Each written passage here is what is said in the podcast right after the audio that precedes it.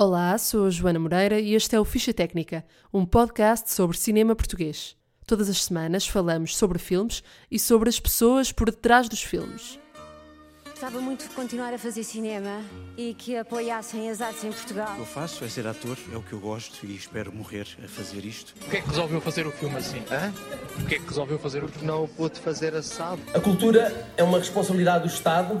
Juntem-se a nós e façam a vossa parte, senhores governantes. Ainda vamos a tempo. Neste episódio falamos sobre o estranho caso do cinema Animas, que em plena pandemia foi capaz de inverter o destino traçado às salas de cinema. O que acontece ao cinema quando não saímos de casa? Ou melhor, o que acontece quando trocamos as idas ao cinema pelo conforto e segurança da Netflix e do sofá? Mais de metade das salas de cinema em Portugal pode fechar até ao final do ano. O alerta foi dado pela Associação Portuguesa de Defesa das Obras Audiovisuais.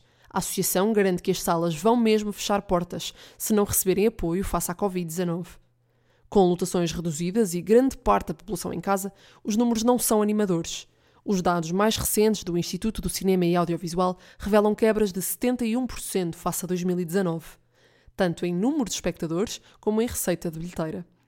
Segundo o ICA, até setembro, as salas de cinema registaram 3,2 milhões de espectadores. No mesmo período de 2019, contavam-se 11,5 milhões, um cenário trágico para o cinema e que ameaça uma indústria cada vez mais frágil.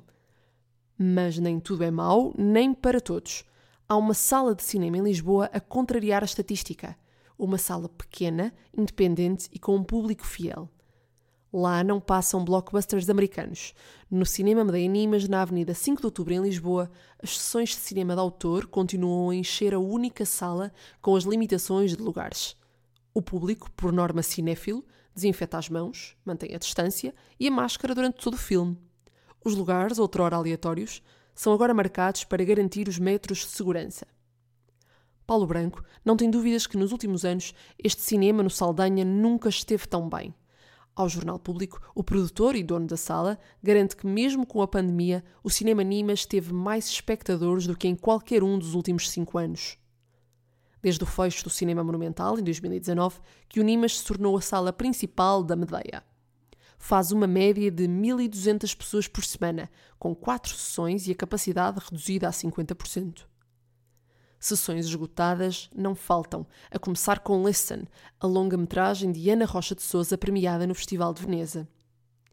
Uma sala onde não há pipocas, uma bilheteira virada para a rua e uma distribuição de lugares mais controlada tem dado a confiança necessária aos espectadores.